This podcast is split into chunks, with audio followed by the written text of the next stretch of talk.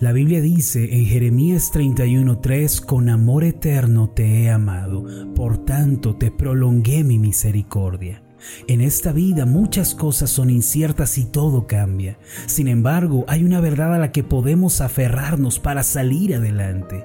Esta verdad es inmutable y no se desgasta con el paso del tiempo. Es la verdad que dice que Dios le ama a usted con un amor eterno, inagotable y sin límites. Por lo tanto, usted tiene la misericordia de Dios en su vida el día de hoy para ayudarle en todas las cosas. No importando en dónde se encuentre ni la situación que esté viviendo, si recibe el amor de Dios, su vida puede ser transformada y su problema puede ser resuelto. Entonces, abra su vida el día de hoy para recibir el eterno e inagotable amor de Dios que cambia la vida.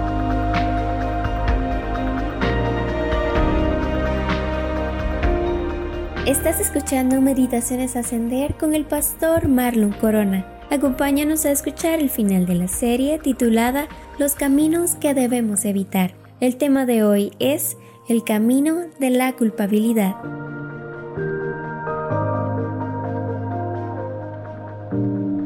Este mundo en el que vivimos es un mundo de contrastes.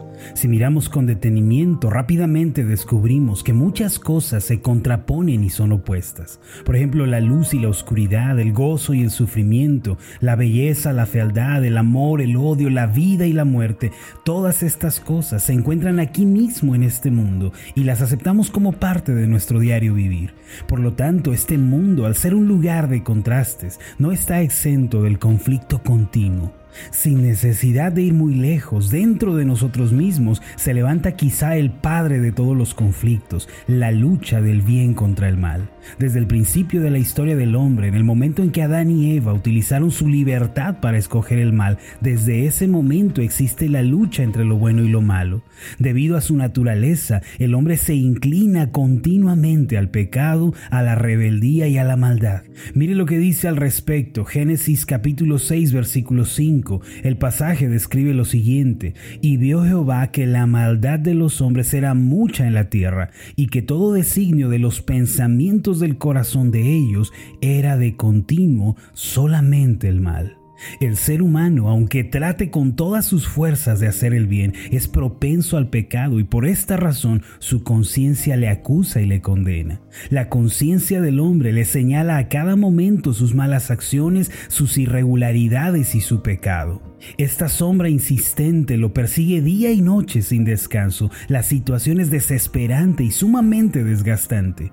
Una mente que vive acusada y condenada se vuelve rápidamente una mente enferma que a su vez enferma el cuerpo y daña todo a su alrededor. Aunque nos parezca increíble, una persona que va por el camino de la culpabilidad tiende a enfermarse, primero mentalmente y después físicamente. Esta clase de sentimientos, al ser sumamente desesperantes, tuercen y deforman la personalidad y arrastran al quebranto físico a quien los posee. Puesto que esto es cierto, el sentimiento de culpabilidad es algo que no debemos tomar a la ligera. En realidad no importa en qué parte del mundo se encuentre una persona, si es lo suficientemente adulto para comprender la diferencia entre lo bueno y lo malo, sabe que es culpable de pecado. Quizá no todos quieran confesarlo o siquiera reconocerlo, pero en nuestro interior, si somos sinceros, reconoceremos que no todo anda bien. El pecado es un problema terrible que todos tienen que enfrentar. Desde el rico hasta el pobre, desde el presidente de una nación hasta el hombre que no sabe leer ni escribir, desde el hombre más fuerte hasta el hombre más débil de todos. Por este motivo el complejo de culpabilidad predomina en todos los seres humanos. ¿Por qué? Porque Dios dice en su palabra en Romanos 3:23 que todos han pecado y por tanto están privados de la gloria de Dios. Nuestra conciencia responde ante esta realidad como un eco en la montaña. Responde sí, todos hemos pecado. Y al haber pecado entonces somos culpables. Ahora, ¿qué sucede a ciencia cierta cuando una persona vive bajo el complejo de culpabilidad? ¿Cómo afecta esto nuestra vida, nuestra salud, nuestro futuro? Primero, el sentimiento de culpa y condenación nos priva de la felicidad porque es un martillo que golpea continuamente, recordándonos que no hemos hecho lo que es correcto. Permítame explicarle. La felicidad tiene sus fundamentos en la satisfacción y en la realización. Estas dos cualidades desaparecen cuando la culpa arroja su oscura sombra sobre nuestras vidas. Segundo, los sentimientos de culpa nos mantienen atados al pasado y nos impiden movernos hacia el futuro. Ni el uno ni el otro brillan. Nuestros pecados están grabados en la piedra del pasado. Aunque tallemos con todas nuestras fuerzas, la marca es humanamente hablando. Tal como dice Jeremías 17.1, así es nuestra condición. El pecado de mi pueblo está escrito con cincel de hierro, grabado está con punta de diamante sobre la tabla de su corazón y sobre los cuernos de sus altares. Tercero, el complejo de culpabilidad destruye nuestra autoestima y nos avergüenza. Por esta razón perdemos la confianza en la vida, nos sentimos inferiores, despreciados y nos escondemos. Al igual que Adán y Eva quisiéramos correr lejos y escondernos de Dios. El pecado nunca busca la luz, no quiere ser descubierto. Sin embargo, desde las sombras nos recuerda que no somos dignos de ningún bien y nos sentimos inmerecedores de cualquier tipo de amor o respeto. Ahora, estas tres razones anteriormente parecen suficientes. El complejo de culpa nos arrebata la felicidad y la paz, nos mantiene atados al pasado y destruye nuestra personalidad. Sin embargo, estas no son las únicas consecuencias de la culpabilidad generada por el pecado. Debido a que vivimos en una sociedad en donde todos son culpables excepto nosotros mismos, desarrollamos un mal hábito que nos impide reconocer los hechos. Conozco gente que no está dispuesta a perder ninguna discusión y que no tiene ningún deseo de ceder y reconocer sus errores. Por este tipo de actitudes nos vamos formando un bloque emocional que nos impide enfrentarnos a los hechos reales. Ahora, ¿cuáles son estos hechos? Que cada quien debe responder ante Dios y que Dios condena severamente nuestros pecados. No queremos enfrentar esta realidad y por eso pasamos mucho tiempo escondiéndonos, excusándonos e inventando todo tipo de pretextos. Algunos beben, otros se vuelven adictos al trabajo, otros desarrollan compulsiones por la comida, por la ropa, por la moda, por los animales o por alguna cultura. Otros, por su parte, deciden sumergirse en los juegos y las apuestas o cualquier otra cosa que los distraiga y les impida enfrentar la realidad. Lo cierto es que la humanidad está inquieta, corre de un lado para otro tratando de buscar ese algo que provea paz y que provea satisfacción interna. Sin embargo, la búsqueda es infructuosa. El propio Dios, conociendo la naturaleza del hombre, declara en Isaías 57, 20 y 21, pero los malvados son como el mar agitado, que no puede calmarse, cuyas olas arrojan fango y lodo, no hay paz para los malvados, dice mi Dios. En su intento por reducir los efectos del complejo de culpa, tanto la religión como la psicología y la filosofía han tratado de proveer algún tipo de calmante. No obstante, esto se compara a la persona que intenta reparar un muro agrietado con cinta adhesiva. El remedio tiene que ser más potente. Lo que quiero decir es que las soluciones que este mundo ofrece como respuesta al complejo de culpa son muy débiles. Hace tiempo participé en un debate en el que un líder de la religión tradicional que ha ganado muchos seguidores planteaba lo siguiente en relación al problema del pecado y la deuda que tenemos ante Dios. Él decía, Dios no va a castigar a nadie porque Dios es amor. Después preguntó, ¿creen ustedes que Dios podría hacernos algún daño aunque nos hayamos portado mal en ocasiones? Y relató la siguiente ilustración. Él dijo, imagínense a un hombre llamado Juanito. Él es un campesino que ama a su esposa, a sus hijos, es trabajador, es muy amable, siempre pone a otros primero en lugar de él, pero un día, decía este líder religioso, resulta que se ve la necesidad de robar una gallina para alimentar a su familia. No hay trabajo, todo está muy difícil y sus hijos lloran de hambre. Su único pecado fue que se robó una gallina. Ahora, ¿creen ustedes que Dios lo va a castigar por haberse robado una simple gallina? ¿Dios lo va a juzgar por ese solo pecado? ¿Dios tendrá corazón para mandar a Juanito al infierno? ¿Y qué cree que respondió toda su audiencia? Al unísono dijeron no. Suena bonita la ilustración de este hombre, ¿cierto? Sin embargo, esa es otra manera de anestesiarnos contra la realidad. ¿Sabe por qué? Porque Juanito no existe. Y no es que yo me quiera burlar de la ilustración de este líder religioso y quiera argumentar que no hay ningún Juanito que sea campesino, no. Permítame explicarle de la manera en la que respondí en este debate. El problema es que Juanito no existe. Y no existe porque no hay un solo hombre en todo el mundo que solo haya cometido un pecado. No hay una sola persona que viva en este mundo que solo tenga un pecado. Por esa razón Juanito no existe.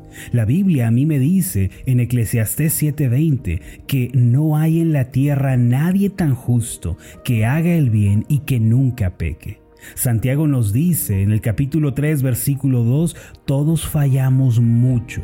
Juanito no existe porque no hay alguien que solo tenga un pecado en deuda delante de Dios. El problema no es solo este, se agrava cuando pensamos en la clase de Dios al que tenemos que enfrentar. Él es un Dios bueno, sí, amoroso, misericordioso, pero solamente con los que se arrepienten y se vuelven a Él. Para todos los demás, la Biblia nos muestra un destino muy oscuro que no todos quieren reconocer. El Salmo 5, versículos 5 y 6 dice esto, no hay lugar en tu presencia para los altivos, pues aborreces a todos los malhechores. Tú destruyes a los mentirosos y aborreces a los tramposos y asesinos. Escuchó bien, Dios aborrece, que es la misma palabra para odiar o detestar a los que hacen el mal. Él destruye al mentiroso. Yo le pregunto, ¿dijo usted alguna vez una mentira? Entonces tiene una gran deuda delante de Dios. Por otro lado, el Salmo 11, versículos 5 al 7 dice así, el Señor examina a justos y a malvados y aborrece nuevamente la palabra detestar u odiar a los que aman la violencia. Hará llover sobre los malvados ardientes brasas y candente azufre, un viento abrasador será su suerte. Justo es el Señor y ama la justicia, por eso los íntegros contemplarán su rostro. Cabe mencionar que estas no son mis palabras ni mis opiniones personales, son las de Dios. El problema más grande al que tenemos que enfrentarnos al ser pecadores es que el Dios al que tenemos que responderle es un Dios que, como dice este pasaje, ama la justicia. ¿Sabe qué significa esto? Permítame ilustrarlo. Pongamos el ejemplo de un juez. Si un juez ama la justicia, jamás dejará sin castigo y sin condenación a un criminal que se ha llevado ante él. Este juez que ama la justicia no descansará hasta que todo el peso de la ley haya caído severamente sobre el culpable y la justicia sea satisfecha. Este juez no podrá dormir, no podrá comer, no podrá seguir sin antes hacer pagar al criminal. ¿Por qué? Porque ama la justicia. Si se trata de un juez que no ama la justicia, que no se deleita en la verdad, entonces recibirá soborno, encubrirá al criminal, lo dejará en libertad o no será tan severo con él. El problema es que Dios ama la justicia. El Salmo 9:11 dice que Dios es un juez justo, un Dios que en todo tiempo manifiesta su enojo. No hay un lugar al que podamos huir de este Dios. No hay nadie que pueda escapar de su santa y digna justicia. Yo pregunto, ¿quién de nosotros podrá esconderse de Dios? ¿Quién podrá huir de Él? ¿Quién podrá perderse de su vista? Amados, la realidad es que somos culpables, somos pecadores merecedores del castigo y de la ira de Dios. Y no hay nada que humanamente podamos hacer para huir de su juicio. No hay pretexto, no hay argumento que le podamos presentar. Él ama la justicia. Ahora, ¿por qué necesito mostrarle esta terrible realidad? ¿Por qué tengo que presionar la herida y hablar de lo que nadie quiere hablar? Para entonces mostrarle la belleza, la maravilla y la hermosura del precioso y sublime Evangelio de Jesucristo. ¿Cómo podemos escapar del juicio de Dios? Quiero que considere a Jesucristo. Él vino al mundo hace dos mil años, caminó entre nosotros, nos sanó, nos liberó, nos compartió el reino de Dios. Pero este Jesús fue a la cruz del Calvario. ¿Se ha preguntado alguna vez por qué murió Cristo? ¿Por qué siendo Dios se sacrificó a sí mismo? La Biblia responde a esta pregunta en Isaías 53:6. Dice así, todos andábamos perdidos como ovejas, cada uno seguía su propio camino, pero el Señor hizo recaer sobre él la iniquidad de todos nosotros. Jesucristo vino al mundo como el sustituto. Él tomó el lugar de los pecadores y recibió en sí mismo el castigo que ellos merecían. El Dios que ama la justicia dejó caer sobre él toda su ira y todo su furor. Cristo no murió porque no tuviera nada que hacer, él murió para satisfacer la justa ira de Dios. En primera de Pedro 2:24 dice, él mismo en su cuerpo llevó al madero nuestros pecados para que muramos al pecado y vivamos para la justicia. Por sus heridas ustedes han sido sanados. Mis amados, la culpa y el pecado son demasiado fuertes para que el hombre trate con ellos. Solo Dios puede lidiar con este problema. El hombre no tiene necesidad de hacerlo. Jesucristo pagó en su lugar la pena del pecado. La cura contra la culpabilidad, ese terrible camino del que debemos salir, es el Evangelio. Jesucristo dijo, el tiempo se ha cumplido y el reino de Dios se ha acercado. Arrepentíos y creed en el Evangelio. Si usted se arrepiente de sus pecados después de reconocer que es pecador y entonces cree en el Evangelio, como consecuencia usted será salvo de la ira de Dios. El propio Dios quitará sus pecados, los alejará de usted y le dará aquella paz tan anhelada. Usted podrá decir como el salmista, cuanto está lejos el oriente del occidente, hizo alejar de nosotros nuestras rebeliones. Esto lo dice el Salmo 103, versículo 12. Por eso no espere más, arrepiéntase de sus pecados, venga a Cristo el día de hoy, crea en el Evangelio. Entonces y solo entonces será libre verdaderamente de la culpabilidad y de la condenación que destruyen la vida. Permítame hacer una oración por usted. Amado Dios y Padre Celestial, llevamos sobre nuestras espaldas el peso del pecado, de la culpa y de la condenación.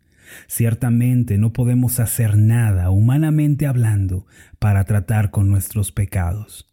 Solamente tú, por medio de Jesucristo, puedes hacernos libres de la culpa y de la condenación.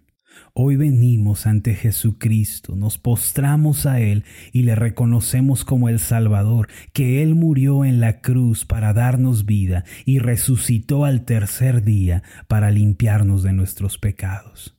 Hoy creemos en el Evangelio de tu Hijo Jesucristo, el cual nos da salvación y nos libera de la culpa y de la condenación. Gracias Padre por este maravilloso mensaje, por esta maravillosa bendición que tenemos en Cristo. En el nombre de Jesús. Amén y amén. Antes de finalizar, lo invito a hacer la siguiente declaración. Repita después de mí. He creído en el Evangelio de Jesucristo. Por eso soy libre de la culpabilidad. Amén.